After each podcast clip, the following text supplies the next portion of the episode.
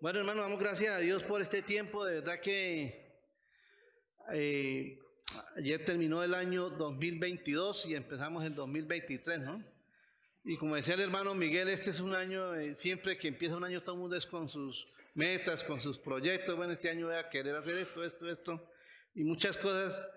Y, y anoche que compartíamos con mi cuñado y la familia de él, su suegra, y me dio risa que cuando partió el, año 2022 salió un montón de gente corriendo con maletas y por un lado y, y, soltando los globos para, bueno, y desafortunadamente pues gente que no conoce el Evangelio, pero ellos tienen una expectativa para un, nuevo, un año mejor, ¿no? Y muchas veces, según lo que yo tengo entendido, todas esas cosas como para poner en manos eh, el nuevo año que les vaya mejor en las cosas que ellos tienen, ¿no? Pero la realidad es que terminamos un año 2022 donde para muchos fue un año de mucha bendición en todas las áreas de su vida, pero también para muchos fue un año muy difícil, donde hubo muchas pruebas, muchas dificultades eh, económicas, familiares, eh, la, pérdida, la pérdida de un ser querido, eh, los proyectos eh, laborales no se dieron como esperábamos. O sea, infinidad de cosas. Ustedes, unos están felices porque terminaron un año bien y otros de pronto un poco tristes. Y, y, este es un y este texto que vamos a estudiar en la mañana hoy es un texto que nos ayuda mucho, tal vez para poner este año en las manos de Dios, pero no en las, no en las cosas que queremos y que deseamos, sino en, en la persona más maravillosa que puede, que es Dios, que es Cristo Jesús. Amén. Entonces, vamos a orar y a poner este tiempo en las manos de Dios. Padre, yo te doy gracias, Señor, por este tiempo que tú nos das de poder eh, compartir tu palabra, Señor. Padre mío, yo te pido que me ayudes, Señor, a, a exponer tu palabra como es, Señor. Y hoy reconocemos, Señor, que nuestra confianza tiene que ser en ti siempre, Señor, en todo tiempo, Señor.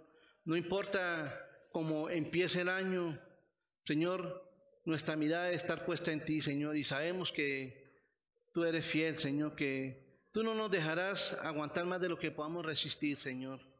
Padre, yo te pido que me ayudes a enseñar tu palabra y que hables primeramente a mi corazón y, y hables al corazón de mis hermanos, Señor. Padre, gracias en el nombre de Jesús. Amén. Vamos a mirar, vamos a mirar el, el, Abacut, capítulo 3, del versículo 16 al 9. El profeta Abacut, eh, como todos, hace poco hicimos el estudio del libro de Abacut, pero para, para recordar algo, este es uno de los profetas menores y estaba en, Judá estaba, la ciudad estaba en un momento muy difícil, eh, había mucha perdición, mucha maldad, eh, la gente se había desviado. Eh, y entonces el profeta Bacús, aquí vemos una situación como que de queja, donde, donde él se queja con Dios, que mire tanta maldad, Señor, mire qué pasa con este pueblo, por qué está sucediendo esto, mire aquello. Y, y Abacud empieza en esa tónica con el Señor. Pero también el Señor le responde a él y le dice, listo, vamos a disciplinar a este pueblo y voy a mandar a los caldeos para que los afine. o sea, los mandaba a guerra con un pueblo. Entonces, ¿y cómo así? Entonces una se dice, ¿cómo? Pero Señor, esa no es la manera, pero ¿cómo, cómo va a castigar al pueblo mandándoles un pueblo tan malvado, tan cruel, tan perverso como eran los caldeos? Y entonces él discutía con el Señor. Y muchas veces eso nos pasa a nosotros cuando estamos pasando tal vez por momentos difíciles en la vida y, a veces nos quejamos, Señor, pero ¿por qué, Señor? ¿Por qué a mí? mire el, vecino que es un impío, es un adúltero, es terrible y mire cómo le va bien y por qué a mí sí. Y estamos en, esa constante lucha con el Señor. Y eso es lo que estaba pasando con, con el profeta Bacut. Y hasta que el Señor le, dio una lección y, le enseñó que hay, que esperar en Él. Amén. Entonces vamos a mirar el versículo, capítulo 3, versículo del 16 al 19. Oí y se conmovieron mis entrañas. A la voz temblaron mis labios. Pudrición entró en mis huesos y dentro de mí estremecí. Si bien estaré quieto en el día de la angustia, cuando suba al pueblo el que lo invadirá con sus tropas.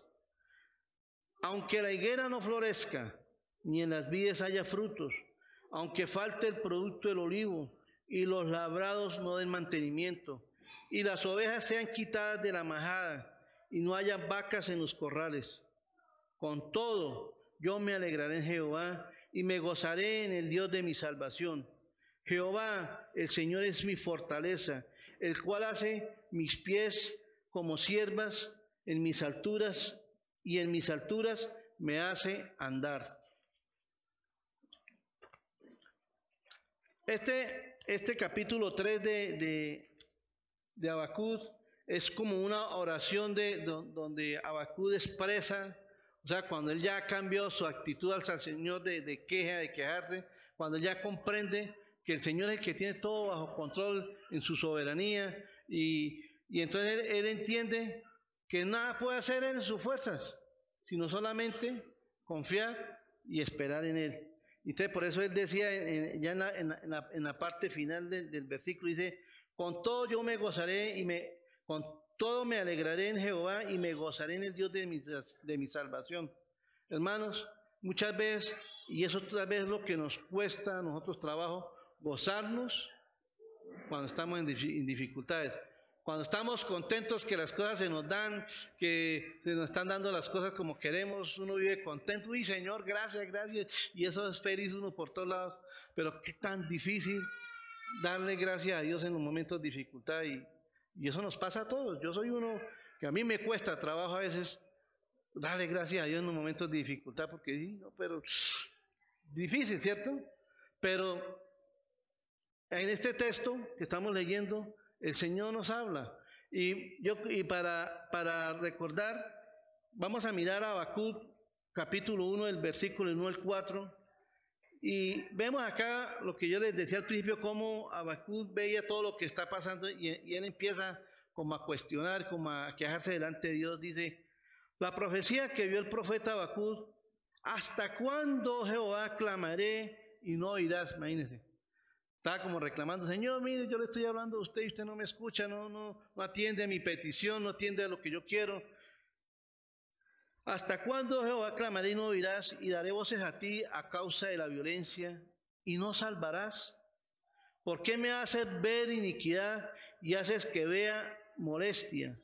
Destrucción y violencia está delante de mí y pleito y contienda se levantan, por lo cual la ley es debilitada y el juicio no sale según la verdad por cuanto el impío asedia al justo y por eso sale torcida la justicia de Dios. Se sale torcida la justicia. Entonces aquí vemos cómo, cómo Abacú se quejaba delante de Dios de todo lo que estaba pasando, de, de ver cómo se veían esas injusticias, con la opresión que había, la maldad que había en el pueblo. ¿Sí? Y entonces después de todas estas cosas, el Señor le responde y le dice lo que va a hacer. Entonces, Luego vemos en este pasaje, dice que Habacuc deja la queja. Ya cuando él puede entender lo que Dios quiere hacer con el pueblo, hermano, él entiende. Y a veces cuando nosotros podemos ver las situaciones que estamos pasando, hermano, hay que mirar, bueno, Señor, ¿qué me quieres enseñar con esto? ¿Qué tengo que hacer para poder crecer más? Y como hablaba el hermano Miguel, es deleitarnos en el Señor, hermano, porque todas las cosas de este mundo, sí, todos anhelamos estar bien, aspirar a, los sueños, las metas que nos proponemos todos. Pero como decía el hermano Miguel, nuestra prioridad no debe ser esa, es el Señor. ¿Por qué? Porque todo es añadidura. Entonces, vamos a mirar, el primer punto es que la quietud es fruto de la oración. Y miremos eh, Abacú 3.16. Dice, oí y se conmovieron mis entrañas, y la voz, a la voz temblaron mis labios. Pudrición entró en mis huesos, y dentro de mí me estremecí. Y dice lo que dice acá, si bien estaré quieto en el día de la angustia. Hermano, en este tiempo, como les decía, este es un año que muchos de nosotros estamos a la expectativa cómo va a empezar, ¿cierto? ¿Qué nos irá a deparar este año? Y, la palabra estar quieto significa aplacar, bajar, descansar. Y, la verdad que me, me, me acuerda de, usted que hubo las, las elecciones, las elecciones de presidenciales. Bueno, y yo pues, yo simplemente, yo le pedí a Dios, Señor, ponga la, la persona que usted crea que es en su infinita misericordia, ¿no? Pero bueno, uno escuchaba ¿no? que el uno el otro, que Petro esto, que Rodolfo aquello, y bueno, y sobre todo Petro, ¿no? Decían que no, que Petro va a acabar el país, que vamos a estar como Venezuela, que no sé qué, y hermano, y tanta cosa y tanto bombardeo, y, y me acuerdo tanto que el día que de las elecciones, cuando pum, Petro ganó sobrado, oye hermano, estoy sin franco, yo le contaba a mi esposa, me entró una angustia o sea, con todo lo que uno escuchando, que este hombre va a caer el país, que esto va a quedar. Y hermano, y me cogí, Dios mío, ¿y ahora qué, qué va a hacer de nosotros? Imagínense, nosotros con mi padre tenemos un, negocio donde el Señor nos da la provisión el día a día, ¿sí? Y dije, Dios mío, ¿y ahora qué, qué, va a hacer de nosotros? Y, y, hermano, y me acoge esa angustia. Y, y tras, ya en la noche, y al otro día cuando me puse a orar, hermano, y, dije, no, o sea, mi confianza tiene que estar en el Señor.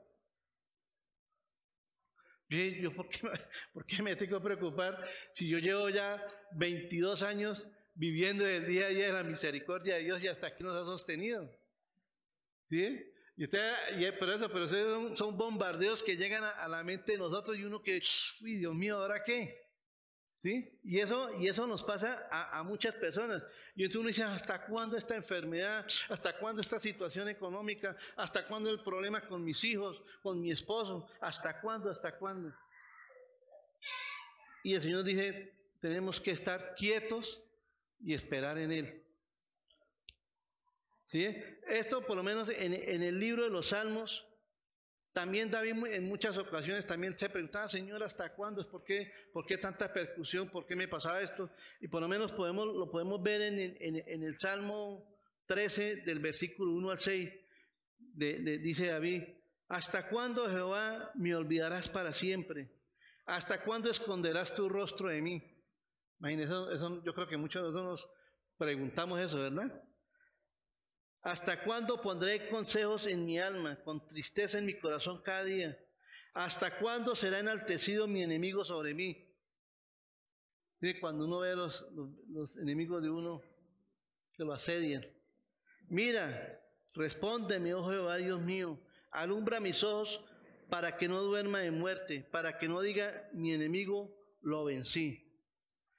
Y en medio de, todas estas situaciones que, que David expresaba, pero él, como les decía yo hace rato, él, él, tenía muy claro quién era Dios para él. Y eso lo vemos en el versículo 5. Dice, mas yo en tu misericordia he confiado. Mi corazón se alegrará en tu, en tu salvación. Cantaré a Jehová porque me ha hecho bien. ¿Bien? Hermanos, David, todos conocemos la vida de David. David pasó unos momentos muy difíciles donde aún sus mismos hijos quisieron matarlo. Y todos sabemos que todo fueron consecuencias del pecado de él. ¿sí? Pero a pesar de todo eso, él, él tenía la confianza de que Dios le guardaba la vida, de que Dios estaba en él. Y, lo que, y lo que decía hace rato, era una persona que siempre confesaba, Señor, tú eres mi roca de salvación, tú eres mi torre fuerte, tú eres mi refugio. ¿Sí? Entonces, ahí vemos cómo David, a pesar de que a veces se cuestionaba, pero él mismo sabía, él mismo se daba la respuesta de lo que, de lo que Dios iba a hacer. Por lo menos en el Salmo 74, el versículo 10 al 12 dice, ¿hasta cuándo Dios nos afrentará el angustiador? ¿Ha de blasfemar el enemigo perpetuamente tu nombre? ¿Por qué retraes tu mano? ¿Por qué escondes tu diestra en tu seno? Te mire lo que dice David. Pero Dios es mi rey desde tiempo antiguo, el que obra salvación en medio de la tierra. ¿Quién nos podrá salvar, hermanos? De esta situación? El Señor. Entonces, nuestra confianza debe estar en Él. Hermanos, algo importante que en, en los momentos de oración, Dios está más interesado en moldear nuestros corazones a su perfecta voluntad que en cumplir todos nuestros deseos y caprichos. Ese es el deseo de Dios. Más que darnos, Señor, deme, deme. No, Señor dice, bueno, yo quiero formarlo. Yo quiero prepararlo para cuando vengan las buenas y las malas, hermano, porque el mismo Señor lo dijo en su palabra, en el mundo tendréis aflicción. O sea, nadie se va a escapar de eso. Pero hermano, si yo no estoy fundamentado en el Señor, no estoy eh, pegado a la roca, si no estoy descansando en Él, como, como dice la palabra, el Señor dice, estad quietos y conocer que yo soy Jehová, dice el Señor. Entonces, tenemos que aprender a estar quietos en la presencia de Dios y esperar, Señor, este año lo pongo en tus manos, Señor, y Señor, ayúdeme a salir adelante, Señor, porque yo dependo de ti. Y hermanos, y, así debe ser siempre. Por lo menos Santiago, bueno, otra de las cosas que nosotros como, como, como, como personas es que nosotros tenemos una oración muy egoísta, es, eh, en vez de orar correctamente, hacemos una oración como, como decía aquí Santiago en el capítulo 4, del versículo 2 al 3, dice Santiago, codiciáis y no tenéis, matáis y ardéis de envidia, y no podéis alcanzar, combatís, lucháis, pero no tenéis lo que deseáis porque no pedís. Y pedís y no recibís porque qué? Pedid mal. ¿Para gastar qué? En vuestros deleites. Y hermanos, a veces nosotros venimos delante de la presencia del Señor y venimos más enfocados en pedir cosas que a veces ni son necesarias. Cuando nosotros tenemos que pedir, Señor, ayúdame a caminar contigo, Señor. Ayúdame a caminar este año, a no, apartarme de ti, Señor, a depender de ti. Eso, esa es nuestra oración. ¿Sí? Como cuando, como cuando, como cuando el Señor llamó a, Salomón. ¿Sí? Salomón, ¿qué quiere que yo le dé? ¿Qué le dijo Salomón? Que le diera sabiduría para dirigir el pueblo. No le pidió nada material. Y el Señor, ¿qué le dijo? Porque por cuanto no me pediste nada, le voy a dar lo que usted no se puede imaginar. ¿Y quién era Salomón? Entonces, hermanos, esa es nuestra oración. Debemos es tener una oración donde decir, más que nuestras necesidades físicas, es, Señor, que cada día yo quiera parecerme más a Cristo, que cada, día yo pueda crecer más en Él, Amén.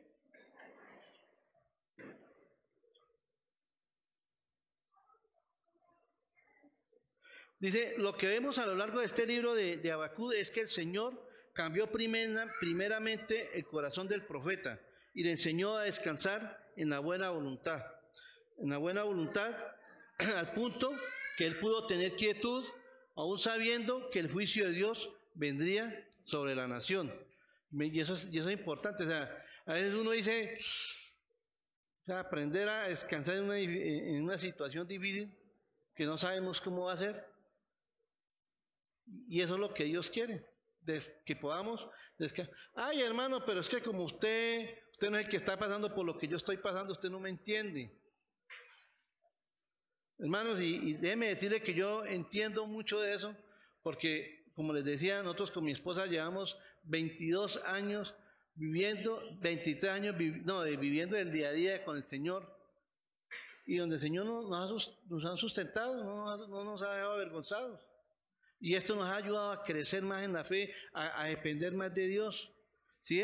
Y entonces, miro lo que, miro lo que decía, lo que decía un predicador, decía, la oración no es un intento de hacer de que Dios esté de acuerdo contigo o de que provea para tus deseos egoístas sino más bien es una afirmación de su soberanía y justicia y majestad, y a su vez un ejercicio de conformar nuestros deseos a su voluntad y a su gloria. Entonces, que podamos sujetar nuestros deseos si es para la gloria de Dios.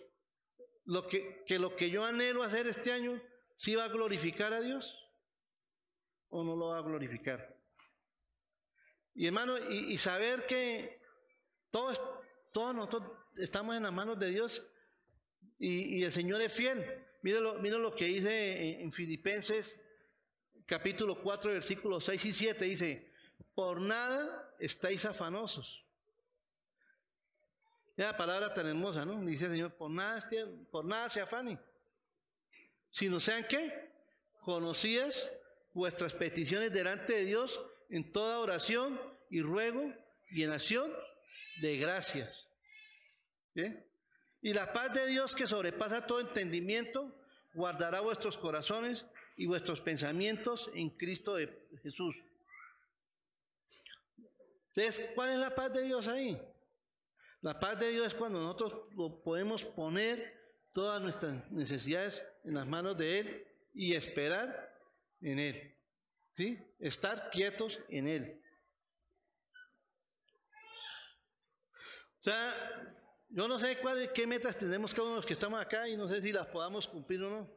Pero lo más importante, hermano, es poner todo eso en manos de Dios y guardar nuestro corazón delante de Dios. ¿Por qué? Porque a veces las cosas no me están dando y, el vecino que es perverso, cómo le está yendo bien, mire cómo sale adelante, mire lo que compró, mire lo que consiguió y, yo nada. No, hermanos, es guardar nuestro corazón delante de Dios.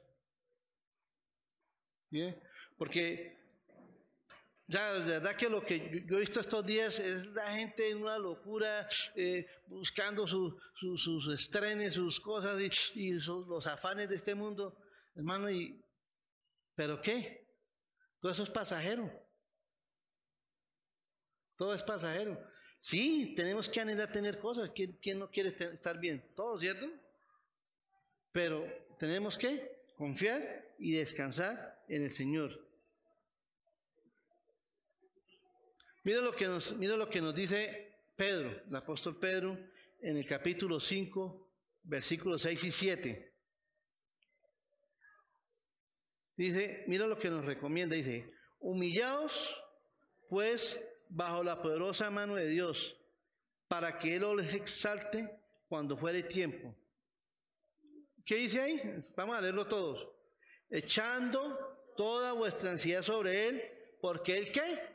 tiene cuidado de vosotros. Echando toda vuestra ansiedad sobre Él, porque Él tiene cuidado de vosotros.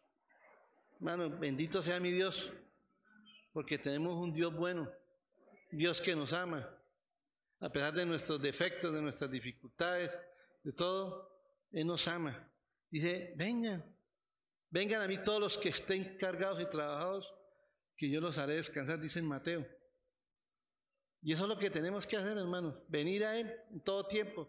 Señor, me fue muy bien, uy, Señor, vengo a ti, porque eso es otro, que, cuando empezamos a estar muy bien, también nos, ya, ya no necesito de Dios, ya no nos esforzamos por orar, ya no nos esforzamos por venir a la presencia de Él, ya no nos esforzamos por crecer en la comunión con Él. ¿Por qué? Porque todo está bien. ¿Ve? Y resulta que no, tenemos que buscar de Dios en todo tiempo. Bueno, sea cual sea el caso de cada uno de los que estamos acá, si somos hijos de Dios, tenemos que orar al Padre por, por su dirección, que nos guíe, que nos dé la sabiduría, cómo enfrentarnos a este nuevo año, este nuevo reto. Y lo importante, como decía, es que el Señor pueda transformar nuestro corazón, que cada, como dice la palabra, que cada día podamos llegar a, la altura de ese varón perfecto que es Cristo. Esa, es nuestra meta principal, hermano. Eso debe ser nuestra, nuestra meta diaria y hasta que el Señor nos lleve a su presencia. Amén. Y algo aquí que, que esto nos lleva al segundo punto, que, que tenemos que entender que nuestra fuente o nuestro gozo es el Señor, no las cosas de este mundo. Bien nuestro gozo tiene que, Señor, tiene que ser el Señor. Y eso lo vemos en Habacuc capítulo 3, versículos 17 y el 8, 18. Dice, aunque la higuera no florezca, y en las vides haya frutos, aunque falte el producto del olivo y los labrados no den mantenimiento y las ovejas sean quitadas de la majada y no haya vacas en los corrales. ¿Qué dice Abacú acá? Con todo, yo me alegraré en Jehová y me gozaré en el Dios de mi salvación. Dios nos llama a que nos gocemos en Él. Él es nuestro gozo, hermano. Él es la, es la persona que más nos va a entender y por eso tenemos que deleitarnos en el Señor.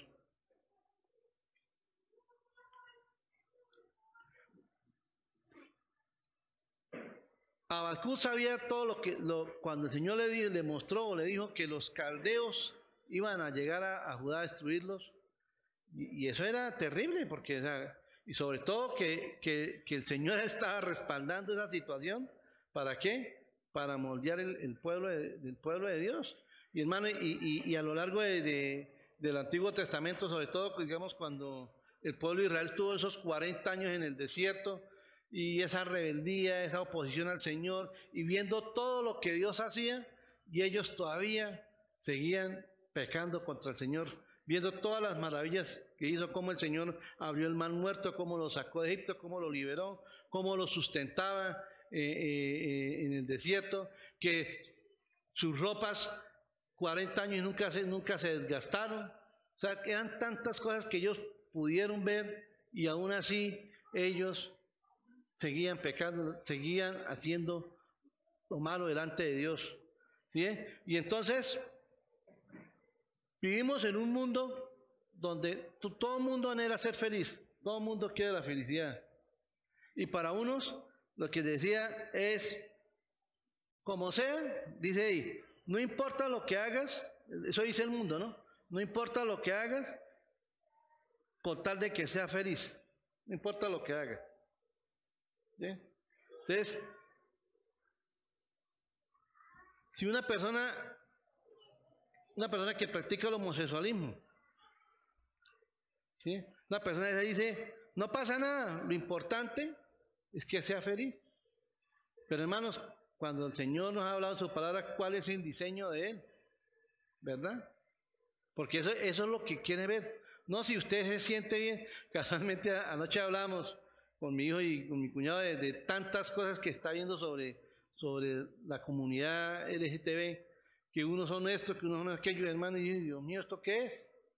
Cuando el Señor en su palabra nos dio un solo diseño, hombre, mujer.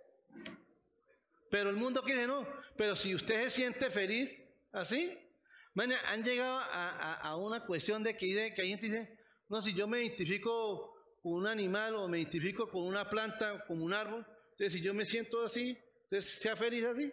¿Sí? Eso es lo que el mundo dice. ¿Sí? Ahora, otra persona, ah, no, que se casó y, ya llevo dos años de casado y mi matrimonio no, no, está funcionando. No es que mi esposa molesta mucho, no es que, es que mi esposo no me respeta. Entonces, separémonos. Porque lo importante es que yo sea feliz. Eso es lo que ofrece el mundo. Hermano, si, usted no se entiende con su esposa, hermano, sepárese y, y busque otra, porque usted, usted lo que necesita hacer es feliz. Y la felicidad hay que buscarla como sea. ¿Ve? Eso es lo que dice el mundo. Ahora otras personas, no, que estoy mal, que estoy en una situación muy difícil, que estoy enfermo, que tengo una enfermedad terminal. Entonces, no, yo voy a acabar con mi vida porque yo soy infeliz. Entonces, ¿para qué? ¿Para qué seguir viviendo? Entonces, me suicido. Eso es lo que dice el mundo. ¿Ve? Todos estamos influenciados por esas cosas. De verdad que es, es, es, es terrible ver, ver lo, que, lo que está pasando. Entonces, nosotros tenemos que aprender a gozarnos delante del Señor, aprender a descansar Él y someternos a, las, a, la, a la voluntad de Dios, al señorío de Dios. Señor, que lo que usted esté haciendo en mi vida, Señor, sea para glorificarte, Señor, que, yo cada día me pueda parecer más a ti. Bien. Y, Pablo, yo me acuerdo de Pablo en su palabra, él, dice Pablo que, él quería cada día ser como Cristo. Y él, y él mismo decía, imítenme a mí como yo imito a Cristo. ¿Sí? Era una persona que la meta de la prioridad era más que tener cosas, era parecerse a Cristo. Mira lo que dice Filipenses capítulo 4 del versículo del 10 al 12. En gran manera me gocé en el Señor de que ya al fin habéis revivido vuestro cuidado de mí y de lo cual también estabais solícito, pero faltaba la oportunidad. No lo digo porque tenga escasez, pues he aprendido a contentarme cualquiera que sea mi situación. Sé vivir humildemente y sé tener abundancia, y en todo y por todo estoy enseñado, así para estar saciado como para tener hambre, así para tener abundancia como para padecer necesidad. Bien, hermanos, Pablo era una persona, si vemos la, vida de él, era una persona, tal vez, según lo que podemos, tuvo económicamente muy bien, era un hombre muy preparado, ¿cierto? Pero la palabra dice que él tenía todo eso por basura, por Cristo. ¿Bien? Y él por Cristo padeció mucho. Pero él, decía que para él no, era problema porque él se gozaba en eso. Difícil gozarse uno cuando uno está padeciendo por algo, ¿cierto? Pero él lo hacía. Y, y, él decía que él sabía vivir en abundancia, pero también sabía vivir en escasez. ¿Sí? Y por lo menos, mire, un ejemplo tan, tan, tan impresionante que vemos acá en, en, la vida de Pablo es en, Hechos capítulo 5, versículos 40 y 41. Y dice, y convinieron con él, llamando a los apóstoles después de, después de qué? De azotarlos, les intimaron que no hablasen en el nombre de Jesús y los pusieron en libertad. Y ellos salieron de la presencia del concilio gozosos de haber sido tenidos por dignos de aparecer afrenta por causa del nombre de Cristo. ¿Cuántos estaríamos nosotros gozosos después de ser azotados? Ninguno, ¿cierto? Pero para ellos eso era un gozo. Uy, por Cristo yo hago lo que sea. Y, Pablo era una persona que, que, se deleitaba y él decía que, que, que, él, que él era como una mujer embarazada que sufría esos dolores de parto por la causa de Cristo. Y eso, y eso, es, eso debe pasar en nosotros, hermanos gozarnos en medio de las dificultades, en medio de, las aflicciones. Hermanos, si estamos haciendo la obra de Dios y estamos siendo perseguidos, amén, me gozo porque es por Cristo. Amén. En Hechos capítulo 16, versículos 22 y 25 dice, y se agolpó el pueblo contra ellos y los magistrados rasgándole las ropas ordenaron azotarles con varas. Después de haberlos azotado mucho, los echaron en la cárcel mandando al carcelero que los guardase con seguridad, el cual recibió este mandato, los metió en el calabozo de más adentro y les aseguró los pies en el cepo. Pero a medianoche, orando Pablo y Silas, ¿qué hacían? Cantaban himnos a Dios y los presos los oían. ¿Se imagina ¿Qué pensarían las personas que estaban al lado de ellos después de semejante paliza que le dieron? Porque, hermanos, los azotes eh, eran azotes con pedacitos de hierro que rasgaban sus, sus pieles. Eso era una cosa terrible. Imagínense, después de una situación de esas, ponerse a, a, cantar. Pero hermano, o sea, ¿qué nos, ¿qué nos quiere enseñar el Señor con esto? que tenemos que tener nuestra mirada en el Señor, gozarnos en el Señor. Yo sé que es difícil gozarnos cuando un ser querido parte, imagínense. ¿Quién quiere que le muera un familiar? Nadie, ¿cierto? Nadie. Pero es inevitable, eso va a suceder.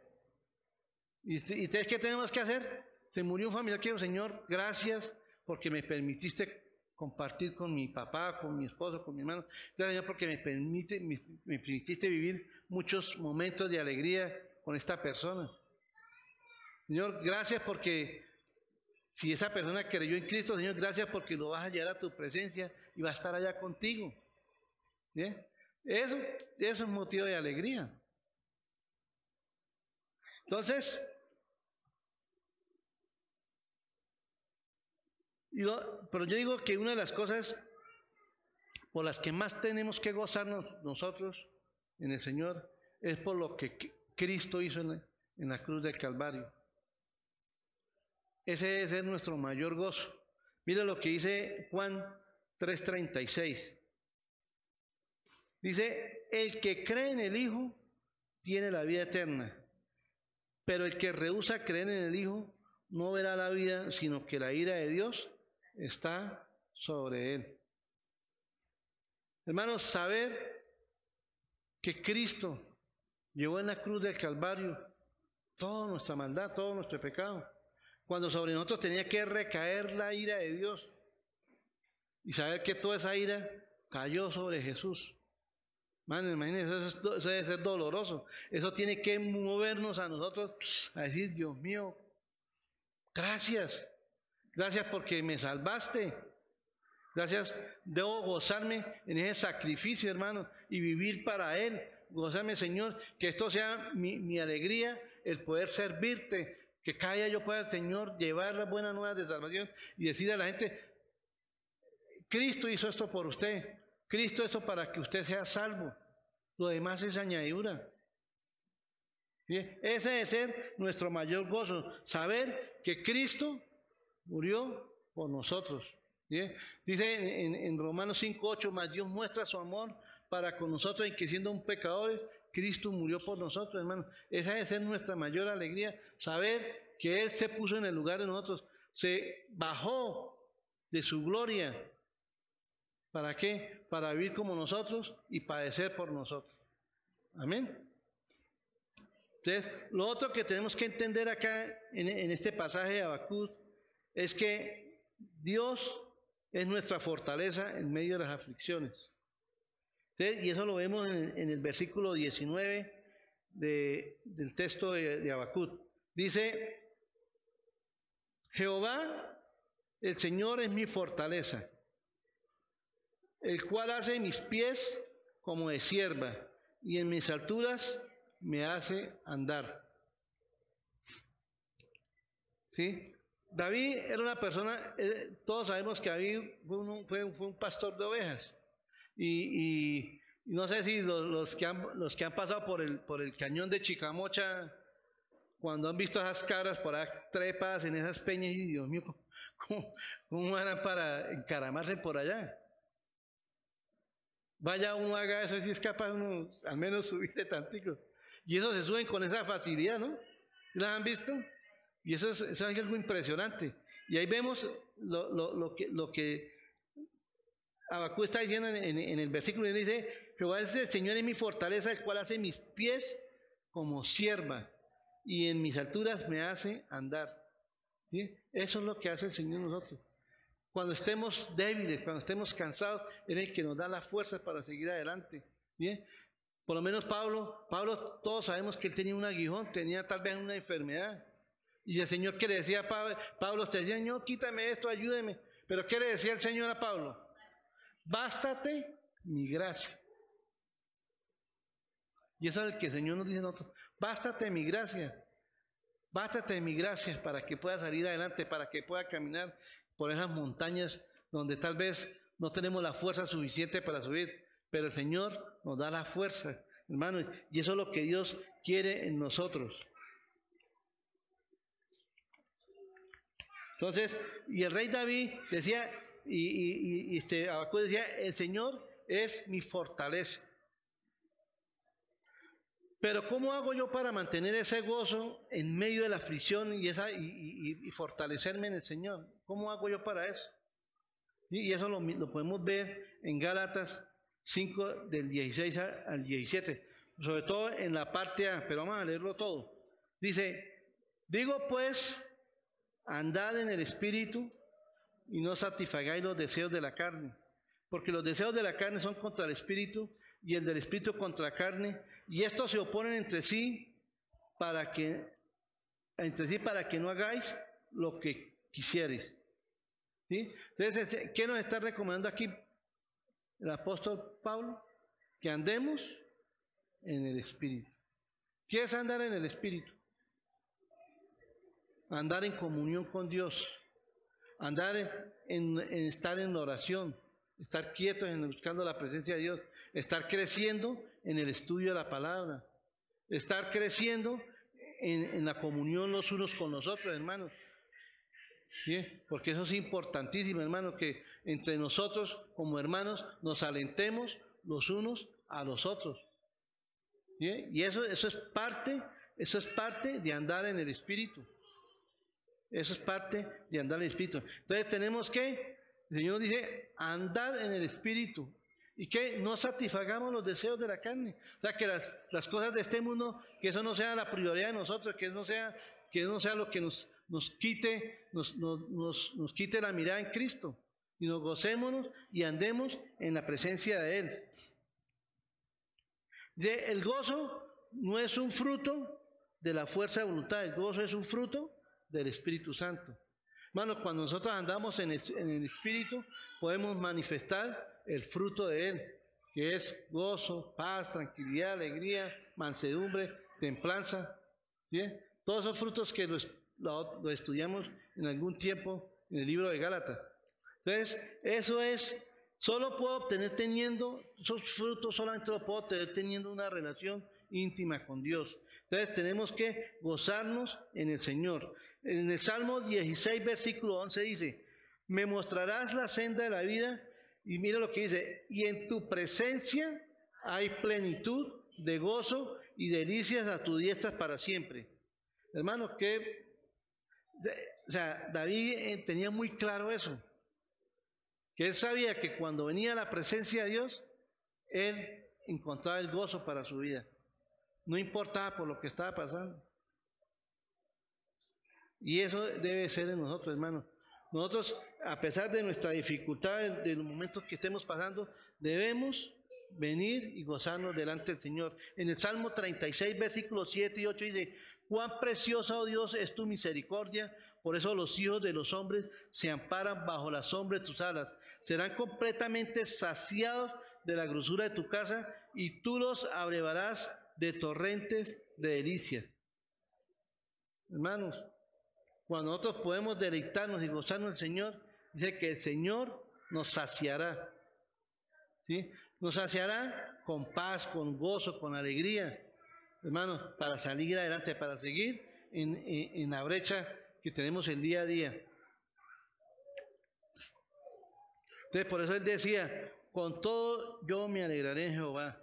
En, en, Hebreos capítulo 11, versículo 26 también dice, teniendo por mayores riquezas el vituperio de Cristo que los tesoros de los egipcios, porque tenía puesta la mirada en el galardón. O sea, hermanos, aquí vemos a Moisés, que uno mirando eh, el punto de vista, lo tenía todo, o sea, era, eh, fue, todos sabemos la historia de, Salomón, perdón, de, Moisés y cómo fue rescatado por la hija de Faraón. Y era una persona que prácticamente iba tal vez a ser el heredero del trono. Y lo tenía todo. Pero él dice que por, por causa de su pueblo, por causa del pueblo de, Dios, dice que él prefirió recibir todo, todo, todo lo, que, lo que padeció por amor a su pueblo, por amor a Dios. ¿Y Dios cómo lo exaltó a ese hombre? Que fue el que usó para libertar al pueblo de la esclavitud de Egipto. Amén. Entonces, y, en Filipenses 4:4, el Señor nos dice, regocijaos en el Señor, siempre regocijaos. Hermanos, tenemos que regocijarnos siempre en el Señor. Mira, algo, algo que me impacta en la vida de Salomón, que nosotros cuando, cuando estudiamos el, libro de, Eclesiastés, vimos, vimos los, los paralelos de, de cómo Salomón hablaba de lo que era haberlo tenido todo, de cómo Dios lo había bendecido tanto, pero que desafortunadamente él se desvió. Y cuando él se desvió, él quiso saciarse de más y más y más, pero en sus fuerzas, en el mundo, en el pecado, en la lujuria. Pero, y vemos cómo a lo último él simplemente concluyó que nada de eso tenía sentido, que todo eso era pasajero, que todo eso era como la neblina. Cuando usted ve la neblina, que usted la ve así y, a los cinco segundos ya no está. ¿Sí? Y, Salomón entendió que el, el, único que tenía que gozarse era en obedecer los mandamientos de Dios, caminar en la voluntad del Señor. Y eso es lo que Dios nos está queriendo hablar a nosotros, que empecemos a caminar con Él, que empecemos a deleitarnos en Él y, no poner las cosas en las, en las, cosas del mundo, sino poner la mirada en las cosas de arriba. ¿sí? Entonces, hermanos, vamos a poner en manos de Dios de verdad que este tiempo, este año que viene, pedirle a Dios misericordia que nos, que nos ayude a poner la mirada en Él. Y, que, y que este sea un año de más de, poner en las manos de las metas que tenemos, que, que son deseos que todos queremos, que es importante para nuestra vida, pero que ese no sea el primer lugar, sino que el primer lugar sea, Señor, yo este año quiero crecer más en ti, quiero caminar más contigo, quiero fortalecerme más en tu palabra, quiero ir a predicar más tu evangelio, quiero ganar almas para ti, quiero ganar a mi familia para ti, Señor. Esa, es nuestra mayor motivación. Y lo demás, como, como, como dice en Mateo 6:33, más buscar primeramente el reino de Dios y su justicia, y lo demás va a venir por añadidura. Hermanos, si nosotros como creyentes, los que estamos acá, pidámosle a Dios que nuestra principal meta sea buscar de Él, sea crecer en Él. Pero, hermanos, si aquí hay personas que todavía no han, no han, no han creído al Evangelio, no han conocido a Cristo, y, los que nos están mirando por las redes, que este sea el tiempo en que les rinda su vida al Señor, que este sea el tiempo que, que porque mucho, yo sé que hay muchas personas que de pronto, entre comillas, lo tiene todo, pero están vacíos por dentro, no tienen paz, no tienen paz en su corazón. Y esa paz solamente la da Cristo. Y cuando podemos entender que Cristo vino a este mundo y nos redimió con su sangre preciosa, ¿para qué? Para librarnos del castigo eterno. Amén. Entonces vamos a darle gracias a Dios y, y, a orar para que el Señor nos ayude en este año. Padre, yo te doy gracias, Señor, por este tiempo, por esta palabra que nos has permitido compartir, Señor. Eh, te pido, Señor, que nos ayude, Señor, a que nuestra mirada esté enfocada solamente en ti, Señor. Y que este sea un año, Señor, donde cada día podamos crecer más en la comunión contigo, donde este sea un año donde podamos crecer, Señor, que vamos a afianzarnos más en tu palabra, más en la oración, Señor, más en la comunión los unos con los otros, Señor, porque si, hacemos todas estas cosas, Señor, sabemos que las otras cosas, Señor, no serán eh, tropiezo para nuestra vida, Señor. Padre, yo te doy gracias, Señor, y, y te pido, Señor, que tú obres conforme a tu perfecta voluntad en la vida de cada uno de los que estamos acá, Señor. Padre, yo te doy gracias, Señor, en el nombre de Jesús. Amén y amén.